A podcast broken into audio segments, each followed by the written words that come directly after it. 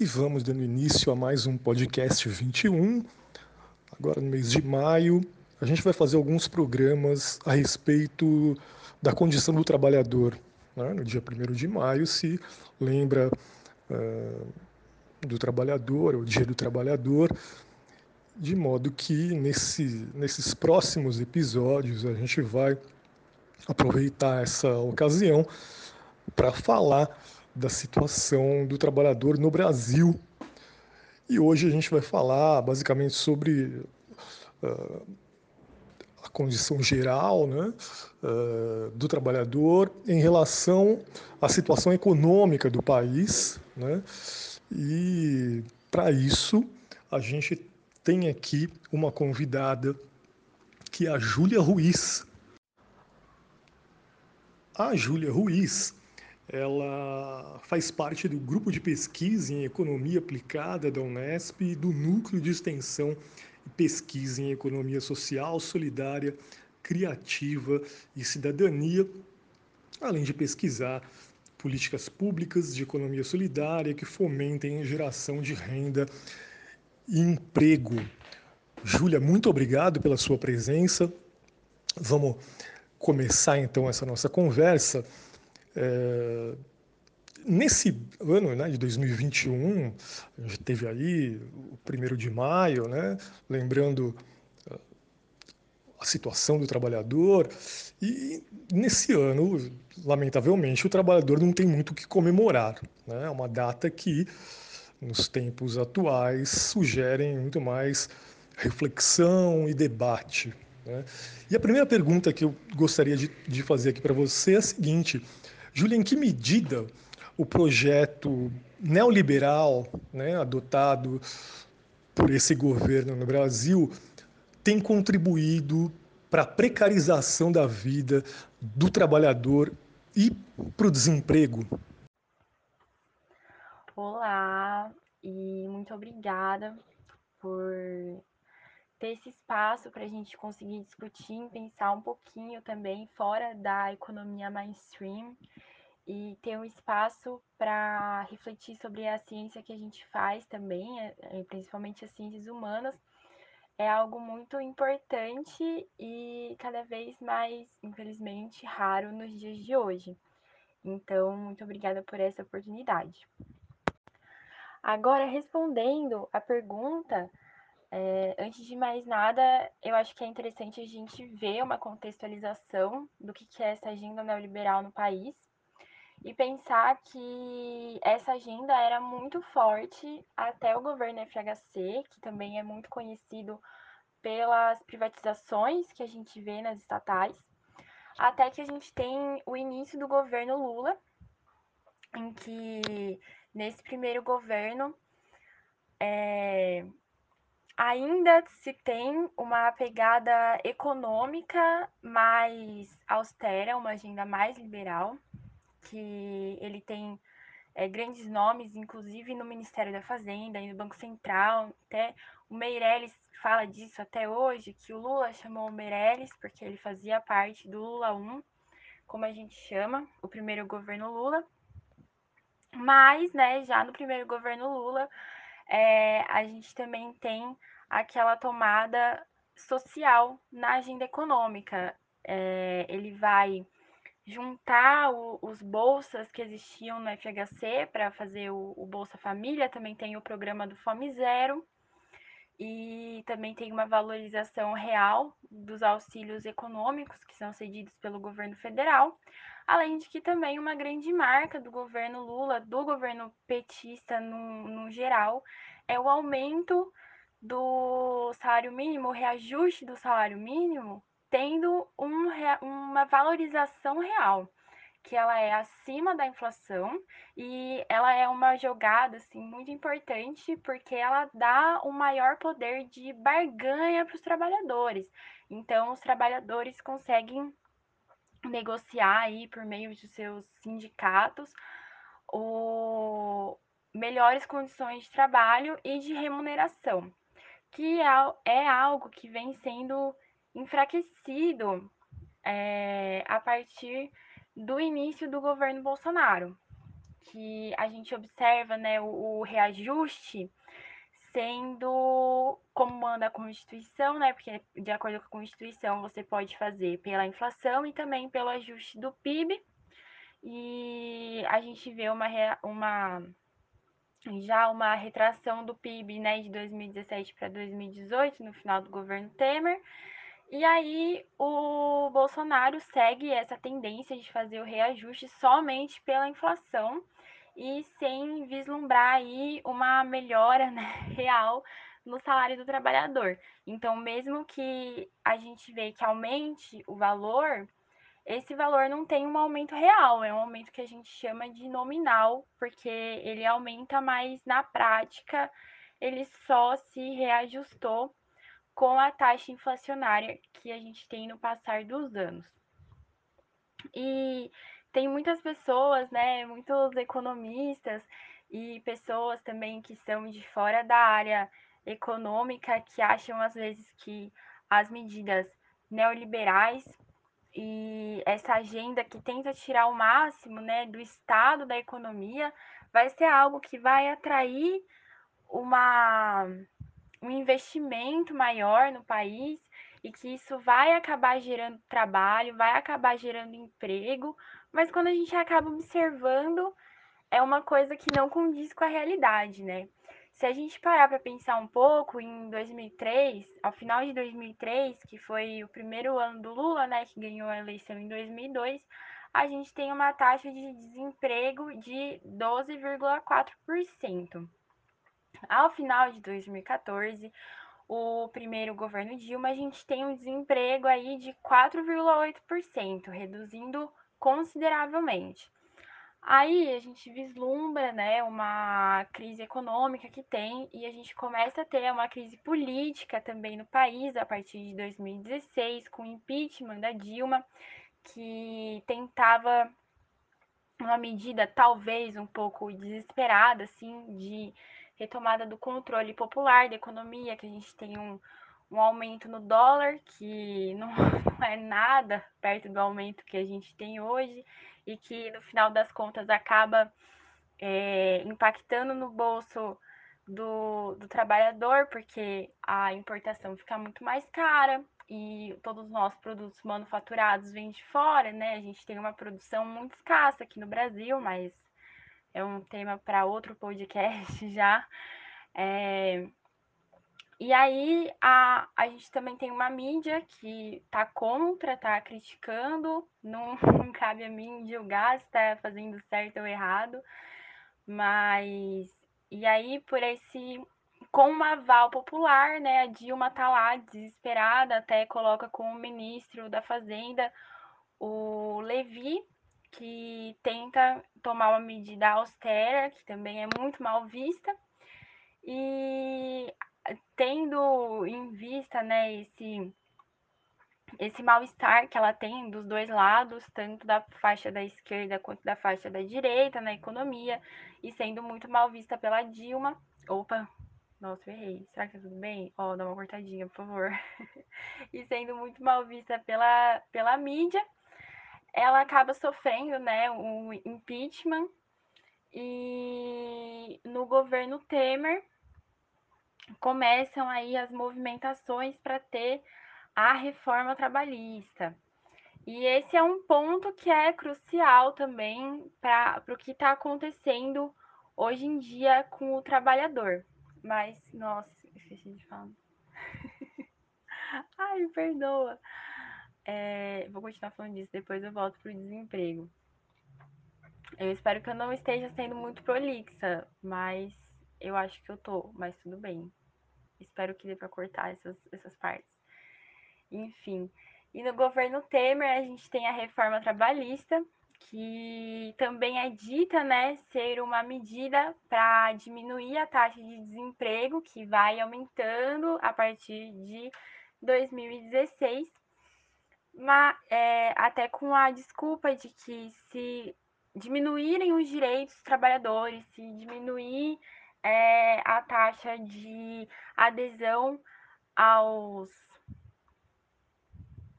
sindicatos, se diminuir o poder de barganha dos trabalhadores, as empresas nacionais e as empresas que têm sede no Brasil vão conseguir abrigar mais trabalhadores, vão ter mais lucro e vai ser mais chamativo produzir no Brasil. Então, o que acabaria gerando mais empregos. E essa reforma trabalhista, é, ela coloca aí algumas medidas que são vistas como grandes retrocessos, como por exemplo o aumento da jornada diária, né, com limite aí de 12 horas diárias e sem essas quatro horas a mais serem hora extra e outras coisas também na questão da de tentar enfraquecer os sindicatos também, como é a, a como funciona né, a homologação dos contratos e enfim. E aí, é, o que a gente vê? Isso daí aumentou a taxa de emprego no país? Isso daí preparou o nosso país para conseguir aguentar um tranco que a gente está passando hoje? Não, né?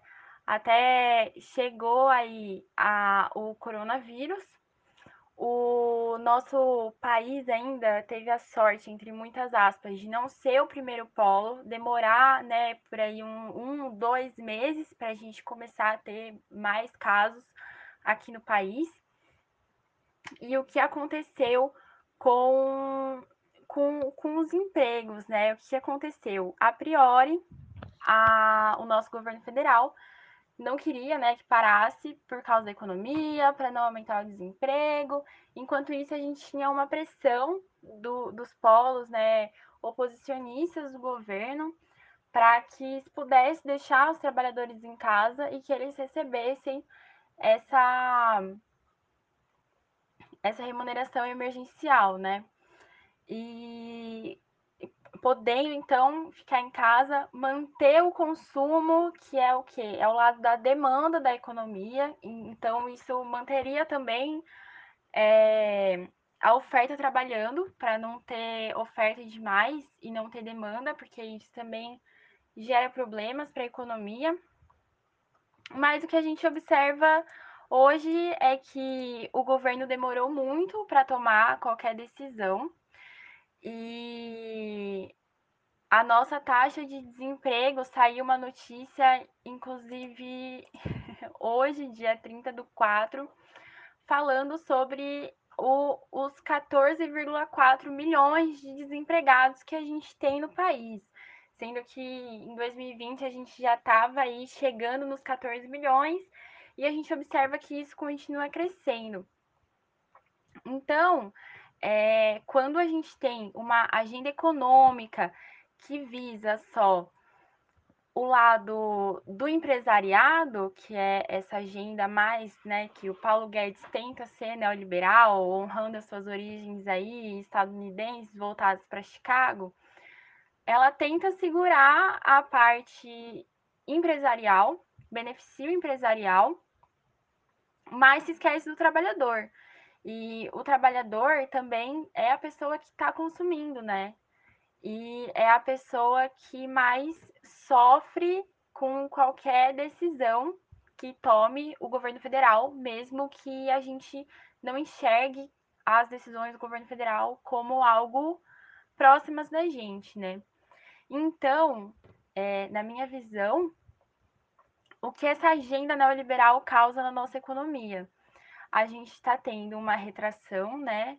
Que a gente está indo na marcha contrária que a gente observa em países como da Europa, que tem uma dívida pública muito grande, mas investem muito mais é, para conseguir manter a renda dos trabalhadores e manter consumo, que é uma coisa muito importante para manter a demanda em alta e não ter crise inflacionária.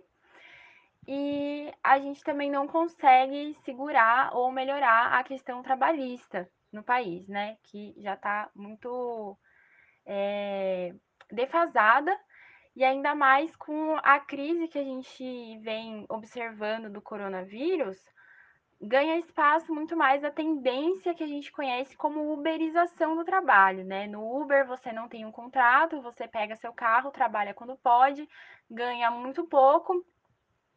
E isso normalmente é complemento de um outro emprego ou quando a pessoa não, não consegue ter nenhum emprego formal, né? Quando tem um emprego formal que é subvalorizado ou que teve redução da carga horária e redução salarial, que aconteceu bastante aqui no ano passado, é, a pessoa opta né, por fazer esse tipo de trabalho para conseguir complementar a renda.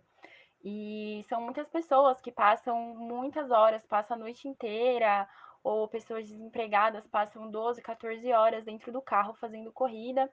E a gente fala que a, ocorre a uberização do trabalho porque essa tendência vai saindo só dos carros de corrida, né? A gente vê muito isso em entrega, inclusive tem muita movimentação dos trabalhadores que são entregadores, não só de aplicativos de corrida, de, de entrega de alimentação, é, mas também de outros tipos de entrega, né? Teve várias movimentações dos trabalhadores da Lodge, que não são nem trabalhadores dela, né? Porque eles são ainda menos do que terceirizados, que eles não chegam nem a ser colaboradores realmente contratados mas eles fazem isso como um bico, né, que a gente chama.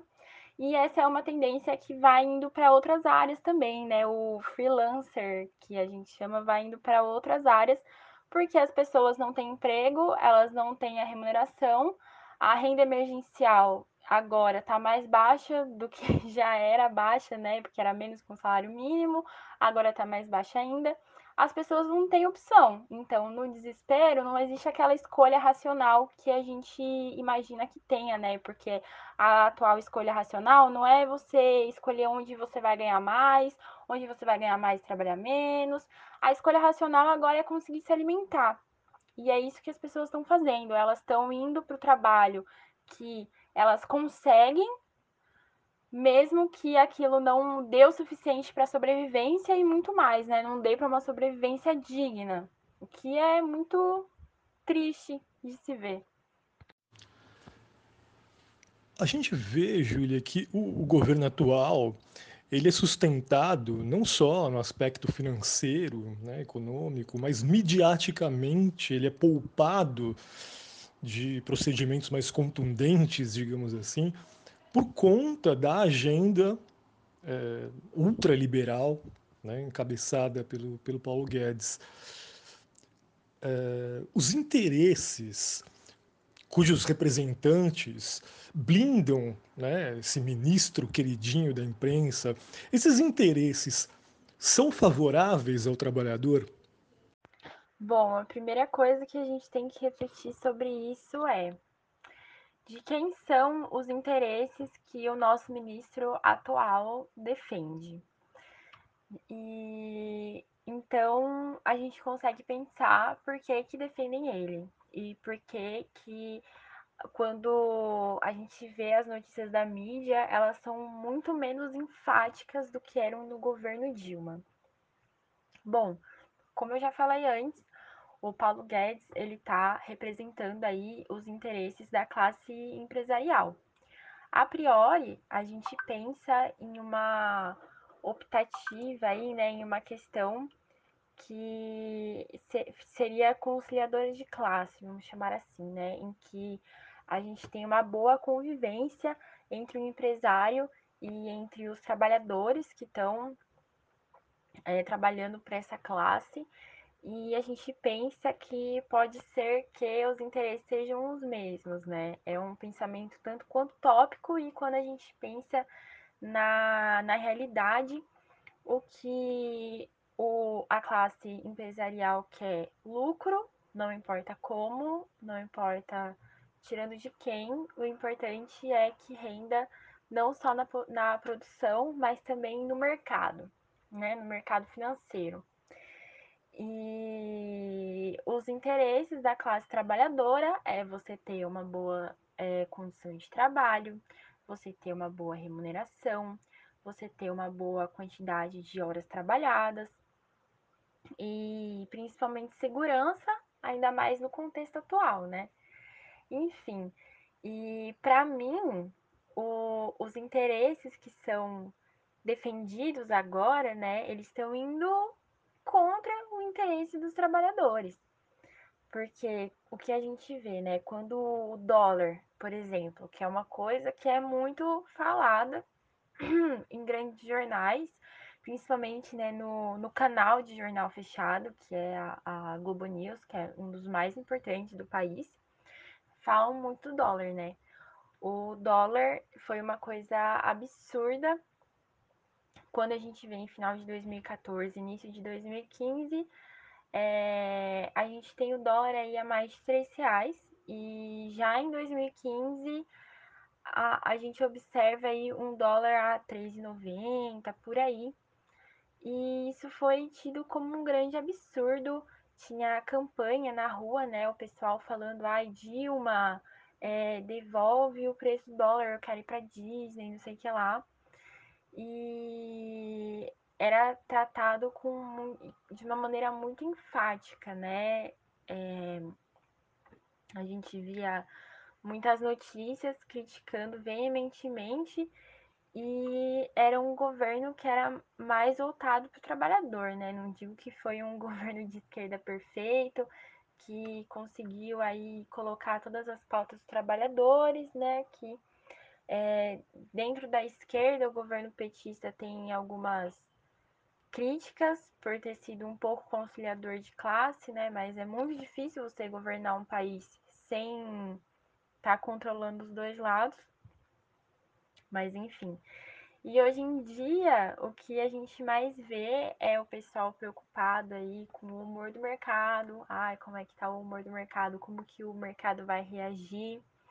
É, o Lula, que é, conseguiu seus direitos políticos de novo, e aí a gente chamou de efeito Lula o que aconteceu no mercado, né?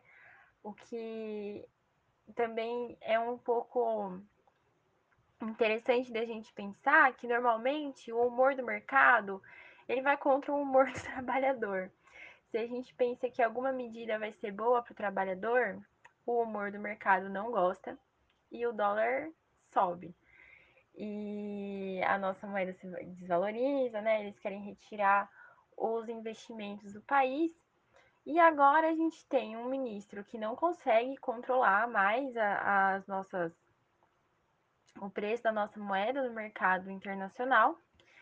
E o humor do mercado, ele vai aí, fica muito feliz quando tem a reforma trabalhista, ele fica muito feliz quando o governo não quer colocar mais dinheiro na economia na mão do trabalhador com a renda emergencial. Enfim, o humor do mercado só quer que o governo pague suas dívidas externas, pague suas dívidas é, com, com, as, é, com os bancos, né? E com aqueles que estão pegando os títulos. Então, o humor do mercado não quer saber do trabalhador. O humor do mercado quer saber do dinheiro que o mercado consegue tirar, que o governo consegue tirar. E aí a gente vê, né, que aparentemente para a mídia tradicional, apesar de ter várias críticas, né, ao nosso governo atual e a maneira que o governo trata a própria mídia, mas ainda assim, quando se trata das medidas econômicas, é com muito eufemismo, eufemismo é, com muita. traz outras opções, né? Falando da questão até do forno a lenha, que eu acho um absurdo a gente estar tá regredindo ao invés de trazendo inovações para dentro das casas das pessoas. Enfim, então o que a gente enxerga aí é que a quem representa, né, é, essa proteção que a gente consegue tristemente observar ao nosso atual ministro da Economia, é da classe empresarial. Se a, a mídia ela é patrocinada né, por grandes empresas, se ela tem patrocínio de banco, se ela tem patrocínio de empresas de segurança, é esse tipo de público que ela vai agradar. Ela depende das pessoas assistindo elas no dia a dia, mas elas também são uma ferramenta aí de um certo controle da população, né? se incita ódio, gera ódio, se incita calmaria, gera calmaria. É isso que reverbera aí, que a gente observa. Sim, sim, sem dúvida nenhuma. Uh, agora, Júlia, se todos os países do mundo, né, vamos, vamos falar um pouco da economia nesse contexto que a gente vive, né, de pandemia, que é a circunstância muito provavelmente mais relevante né, dos últimos dos últimos tempos da nossa história. Então, se, assim, se todos os países do mundo estão passando pela pandemia, por que, que o Brasil é o único entre as grandes economias mundiais, de acordo com com que a imprensa noticiou né, é, nessa, nesses últimos dias, por que, que o Brasil é o, é o único em desaceleração do crescimento entre as grandes economias mundiais. Claro que a mídia não deu né, aquele, é, aquela expressão né, tão grande assim para essa notícia, mas de alguma maneira isso acabou saindo, né, e, e é um fato. Né? O que, que explica essa, é, esse fracasso Bom, é...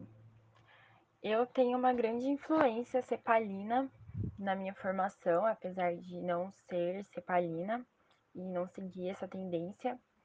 Então, acho que quando a gente reflete sobre o Brasil em comparação com outros países, né, principalmente quando a gente está pensando em países europeus e Estados Unidos, a gente sabe que a gente já começa com um pezinho um pouquinho atrás, por causa da nossa formação econômica brasileira, né? E que a gente sempre foi tido como um país primário exportador, altamente dependente de outros países. É, mais atualmente, assim, a gente teve, estava num sentido de industrialização do país, até que a gente teve o boom dos commodities e não era mais interessante tão interessante assim para o nosso país, dar essa industrialização, e ocorre aquele fenômeno que a gente chama de desindustrialização do nosso país, né? A partir disso, a gente tem que uma coisa que é muito importante para a gente é a exportação dos commodities, né?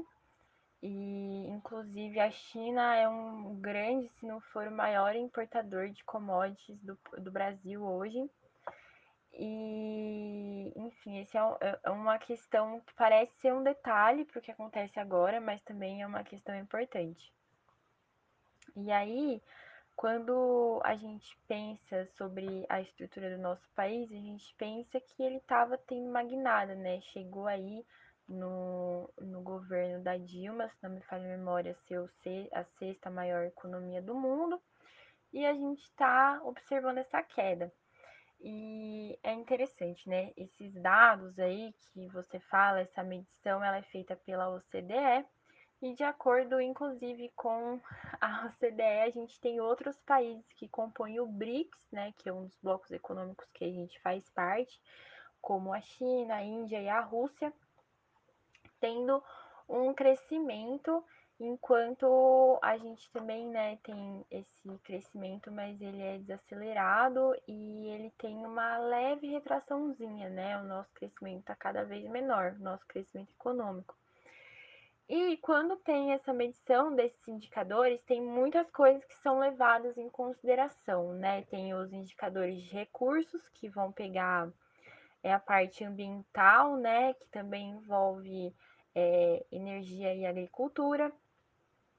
Tem os indicadores que são chamados de contas, que aí é mais essa parte da economia, que também tem as finanças dentro do país e também o que o governo faz.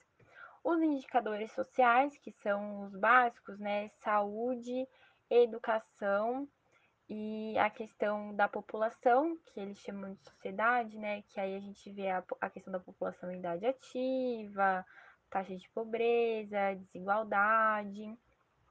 E também tem os indicadores de produtividade, que é de inovação, tecnologia e emprego.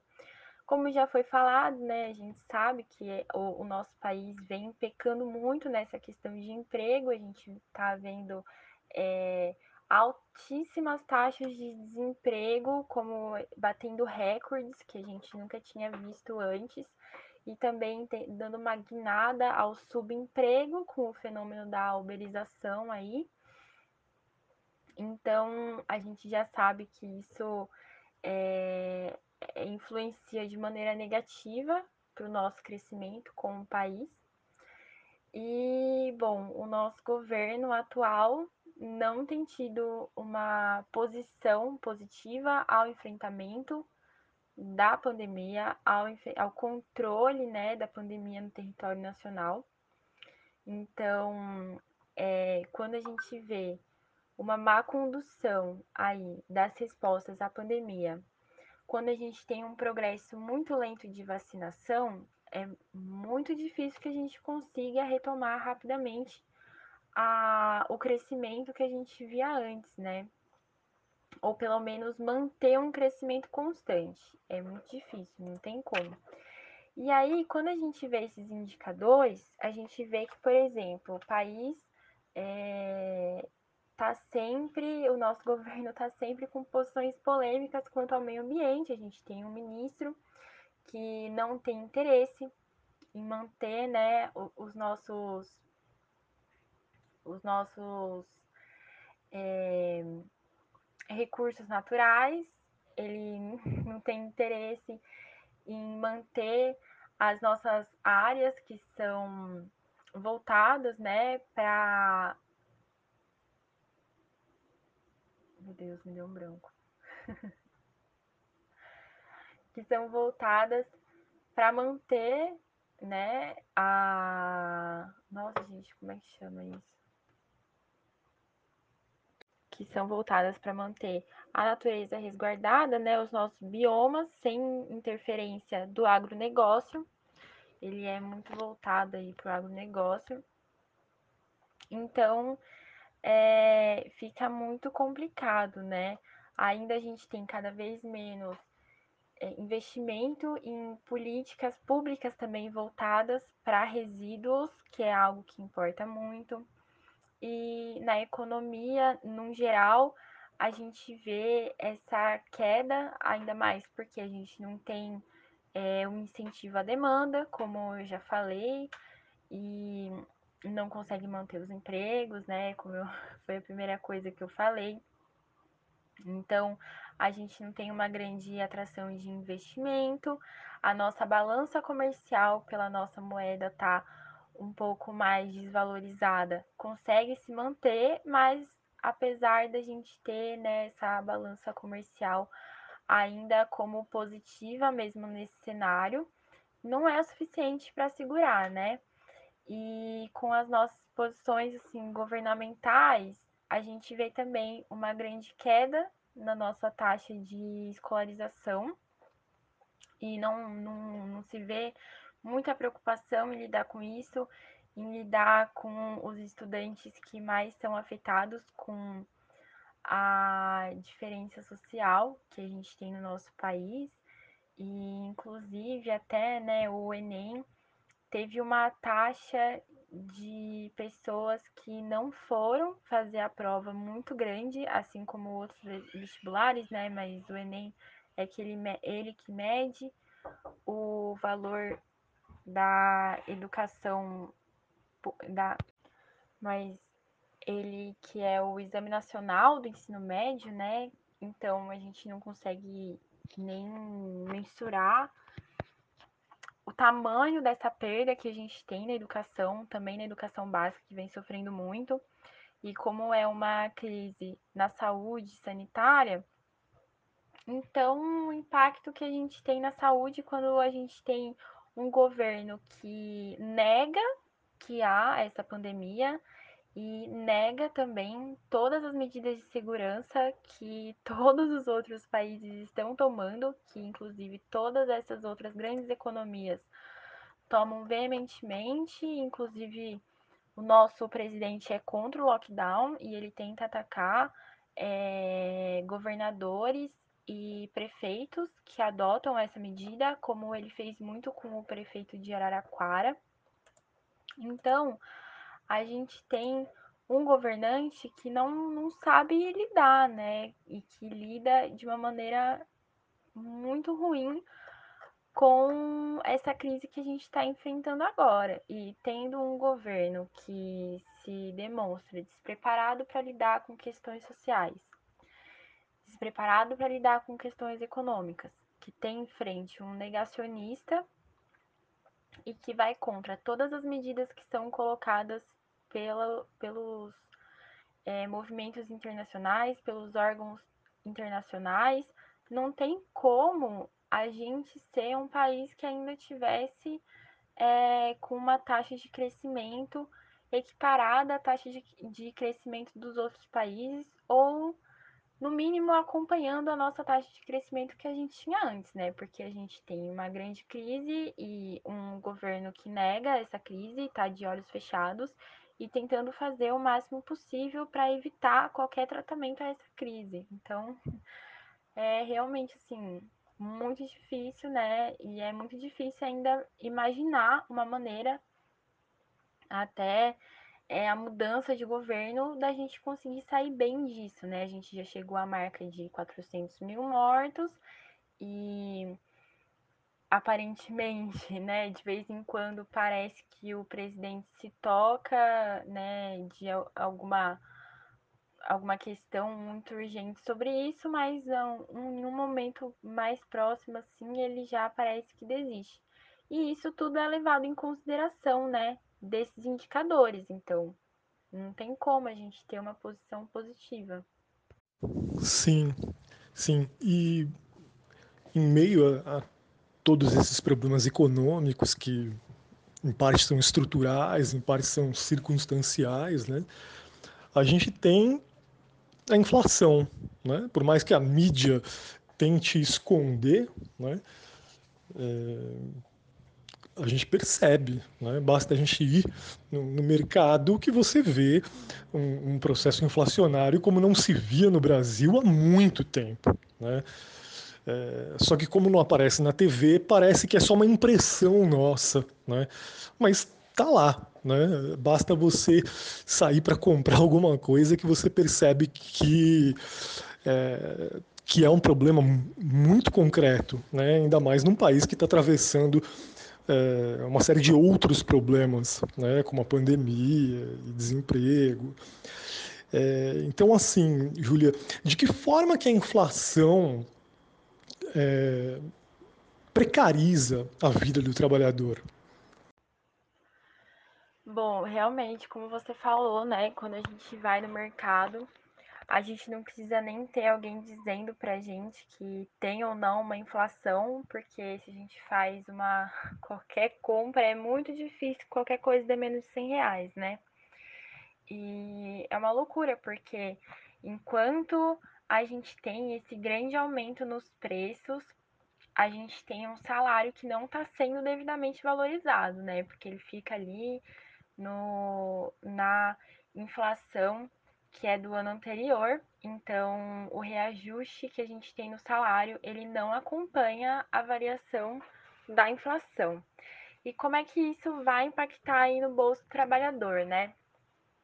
A gente observa, né, no acúmulo aí dos 12 meses, um aumento de 56,67% no valor de cereais, leguminosas e afins. Então, o preço do arroz, do feijão, do até do chuchu, né, que normalmente é mais barato, tudo que a gente come tá ficando mais caro. A gente vê um aumento aí de quase 26% nas carnes, de 29% nas frutas, hortaliças e verduras 19,39%.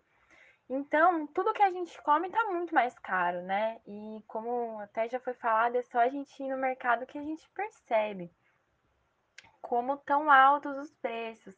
E essa inflação também ela vai impactar mais o trabalhador, principalmente quando é de classe mais baixa, porque são as pessoas que vão gastar mais com consumo e com consumo de alimentos. Se a gente tem uma restrição orçamentária, né, que a gente chama. Se a gente tem um determinado tanto de dinheiro e eu quero comprar alguma coisa que é opcional, algo que é supérfluo, né?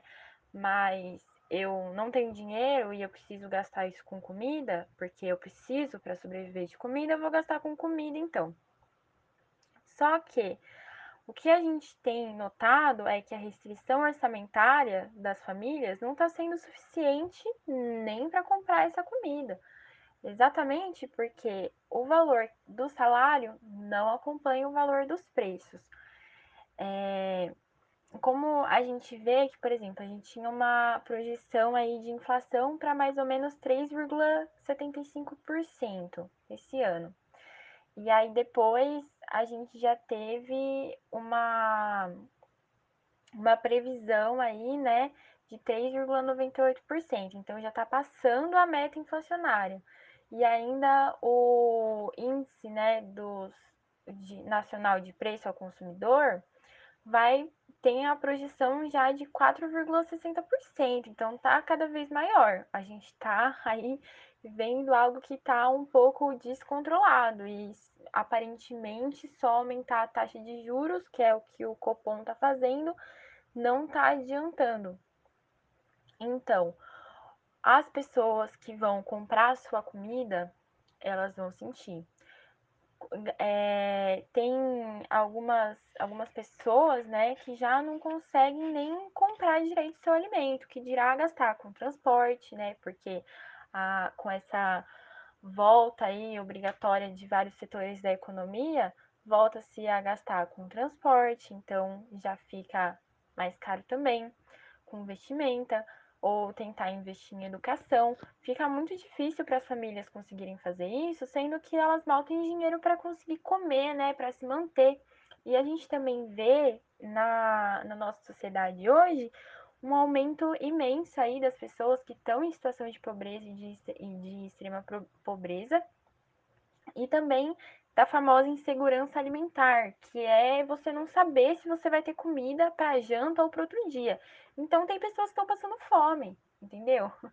E o que acontece no bolso do trabalhador hoje é que ele tem cada vez menos poder de compra, porque a inflação ela corrói o poder de compra. Então, quando eu vou no mercado, antes eu conseguia comprar arroz, feijão, um quilo de carne de primeira e uma batata. E agora eu não consigo mais, entendeu? Tanto que é, tem vários jornais que jogam aí pra gente, né, as ótimas opções de carne de segunda, ou pior ainda, pra gente colocar no, no churrasco, ou então proteínas que são mais baratas, colocando ovo, fazendo com que essa situação seja normalizada e não mostrando o quão absurdo é a gente não ter dinheiro para comer, entendeu? E como as pessoas que recebem menos dinheiro, né, os trabalhadores, eles gastam mais com consumo, enquanto é, a classe empresarial tem muito mais dinheiro e gasta com outros tipos de bens, o trabalhador sente muito mais o impacto da inflação no bolso do que a classe empresarial. Então, até penso né, que é incômoda para país inteiro, né, a gente ter essa inflação, a gente ter essa corrosão da nossa moeda, mas é muito mais incômodo para o trabalhador, porque ele está mantendo a sua carga horária, ele está recebendo o seu salário que não tem a valorização real, né? Ele tem só uma valorização nominal e tem uma taxa de inflação que está cada vez maior. Você tocou num, numa questão que é extremamente urgente né, no Brasil, que é o aumento muito significativo da pobreza né, e, e de tudo que envolve essa condição né, da, de pobreza, extrema, extrema pobreza. Uh, e aí a gente vê, Julia, que muitos países, incluindo os Estados Unidos agora, né, uh, muitos países têm investido uh, em políticas de taxação das grandes fortunas, para tentar reverter as crises e combater esse quadro de ampliação da pobreza, sobretudo, uh, né? preservar esses setores sociais mais vulneráveis. Né? Essa, notícia, essa semana a gente teve a notícia de que o, o governo, o novo governo norte-americano, também vai adotar medidas nesse sentido. E aí a gente olha para o Brasil, né? Por que, que os donos, né, donos do Estado brasileiro, né, e aí eu não falo somente de quem está ali sentado à frente da, da mesa, sentado na cadeira presidencial ou dos ministros, mas os donos do Estado brasileiro, por que, que essa gente tem tanto poder a ponto de, to de, de tornar essa possibilidade né, de, de, de taxar grandes fortunas algo inconcebível no Brasil. De onde vem tanto poder? Como que, é, que a história brasileira permitiu isso? Como que a gente continua permitindo é, uma situação como essa? Né? É, no Brasil, é, a gente não pode falar né, de, de taxação de grandes fortunas, é, é, é, quase um pecado, né? porque, ah, não, porque ah, é, essas pessoas que detêm essas fortunas vão fugir do país, né? fica essa, essa conversa que.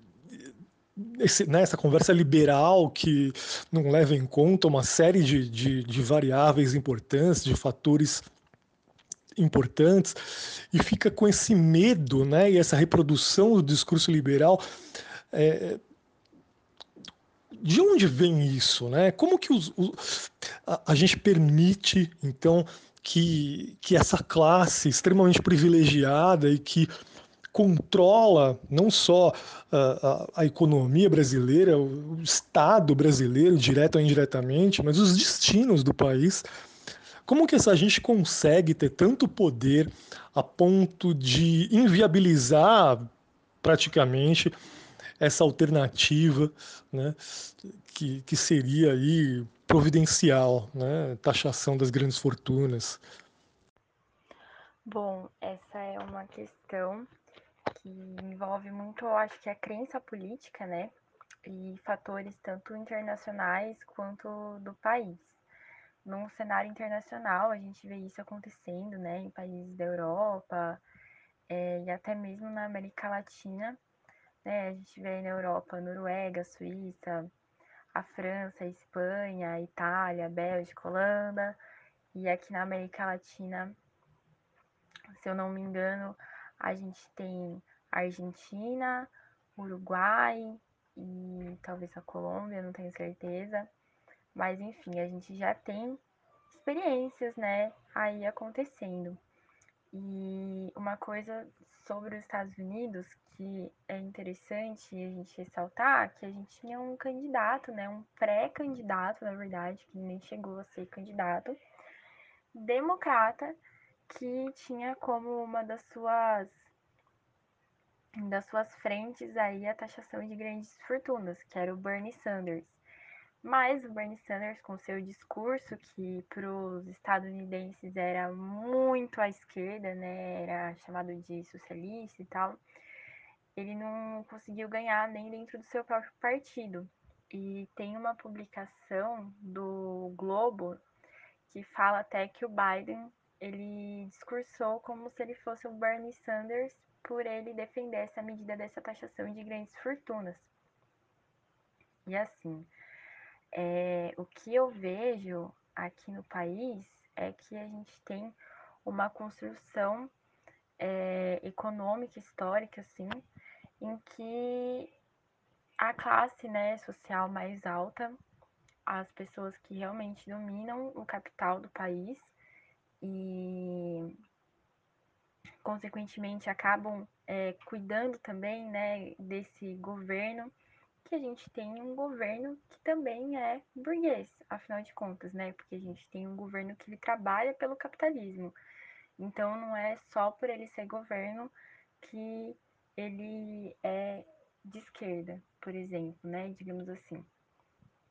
Então, o que acontece? A gente tem meio por cento da população brasileira que se constrói desde os primórdios da nossa economia e vai passando, né, meio que de maneira até hereditária, digamos assim, essa influência política. E eu acho que acaba meio que na ideia das pessoas, assim, a maioria das pessoas, elas vão é, descolando, né, a ideia do poder político das pessoas que realmente possuem esse poder político e grande influência política, né? Tem muitas pessoas que não sabem quem são as pessoas que estão é, dando dinheiro, né? Estão financiando campanhas, estão financiando deputados, senadores, prefeitos, governadores, porque afinal de contas, né, a, a campanha não é feita só pelo dinheiro do fundão, que a gente chama, né, que é o fundo eleitoral, mas tem muito dinheiro que vem de doação é, de, de pessoas mesmo, né, de empresas, e eles fazem isso nos moldes adaptados para que não, não sejam pegos aí na, nas leis de, de fiscalização eleitoral. E bom, por que, que eu tô falando isso, né? Porque assim, a gente vê até aqui no Brasil, a gente tem a ideia de que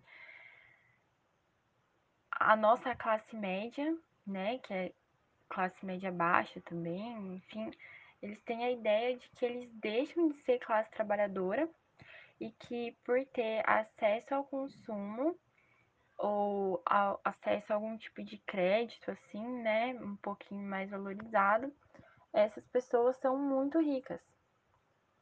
Às vezes, quando a gente para para ver, assim, no IBGE, a gente vê que uma pessoa que ganha é, 5 mil reais, 10 mil reais, 15 mil reais, é muito dinheiro, né? Mas é muito dinheiro porque a gente tá num país que é altamente desigual tem uma desigualdade social e econômica muito grande que em períodos de crise é muito mais acentuada, né? Até é, no período da, da ditadura militar, o índice de Gini, que é o índice que mede a desigualdade econômica dentro do país, também aumentou muito, e agora ele também está nessa onda crescente, né? Enfim. E aqui a gente também tem um deslocamento da realidade com a política. O que significa é que as pessoas elas não compreendem que tudo que a gente vive e tudo que mexe na nossa vida tem a ver com política, né? Desde aquela é, de asfaltar o bairro até o preço do alimento que a gente vê no mercado, é, aquela grande reforma, né, como já foi o fato da reforma trabalhista, como que ela vai mudar no CLT do dia a dia, ou da não necessidade mais de ter CLT dentro das empresas, como que as decisões vão lidar na classe dos trabalhadores terceirizados, entregadores, enfim. As pessoas não compreendem que aquelas decisões que estão lá em cima vão mexer na gente que está aqui embaixo, né? E, e, e, também como a gente não tem o costume de debater política exatamente por ter esse deslocamento, né? Opa, esse, de tirar né, isso da aproximação da realidade, a gente acha que política é só ir é, de dois em dois anos na urna, né? Ou para votar para presidente ou para prefeito e pronto, acabou. Mas não é assim. Não é assim que funciona. Então, como a gente não tem esse debate político, a gente não, não consegue compreender o que de fato são medidas que é, ou são de esquerda ou de direita, ou para que, que elas servem de verdade. Aí, sobre a questão da taxação de grandes fortunas, a gente já vê aí num livro que inclusive foi best-seller, mas eu não, não tenho certeza se as pessoas que compraram consumiram de verdade esse livro, né? Mas o Piketty ele fala no Capital no século XXI sobre a importância da taxação de grandes fortunas e ele fala isso também mais voltado para a Europa, né? Ele não não está falando do nosso caso aqui. E ele não só diz que essa é uma ótima medida para é, redistribuição de renda, como também ele coloca uma alternativa para pagamento de dívida do país, né, é, com o déficit primário. E ele também indica que isso seja feito de maneira é, em, em, bloco, né, porque Ele fala também dessa questão que você até citou aí de fuga de investimento, ele fala disso, ele fala de guerra fiscal, então ele fala da necessidade disso acontecer em todos os países, em todos os países. Até porque as pessoas que serão incluídas nessa taxação de ganho de fortuna, aqui no país, aqui no Brasil, por exemplo, é 0,5% da população, que é pouquíssimas pessoas, né? Tem outros países que é 0,2%, é, 0,1%, enfim, depende da distribuição econômica do país, né? Então, pouquíssimas pessoas são afetadas com isso. E sendo então pouquíssimas pessoas afetadas, também fica muito fácil de você ter o controle fiscal sobre a contribuição dessas pessoas, se está sendo real ou não, enfim. Mas aqui no Brasil é, é interessante porque as pessoas acham que isso é um pensamento socialista, né? E aqui, é, acho que desde a era Vargas, assim, a gente tem um, um, pensamento que é muito precisamos combater o socialismo e o comunismo de qualquer maneira, não importa como, e tudo que relembrar qualquer tipo de, de medida que leve à igualdade, ela é socialista, ela é comunista, ela deve ser debatida, quer dizer, ela deve ser é, proibida, ela não pode acontecer. E isso também é, é um pensamento errôneo, né? não só por abominar um pensamento ideológico sem você saber o que de fato ele é, e outra porque a taxação de grandes fortunas, assim como é, o Piketty coloca e outros autores também colocam, ele não é uma ferramenta de economia horizontal. Então, ele, ela é uma ideia que é colocada dentro da tradição liberal da economia, mas ela é uma intervenção né, estatal para é, apoiar o, a redistribuição de renda. Então, é, de acordo né, com esse pensamento, você vai utilizar essa taxação para você conseguir dá para outras famílias, né? Você tira de uma família que tem um elevado estoque né, de, de moeda, de riqueza. E então ela também possui uma utilidade marginal da moeda menor do que outras famílias.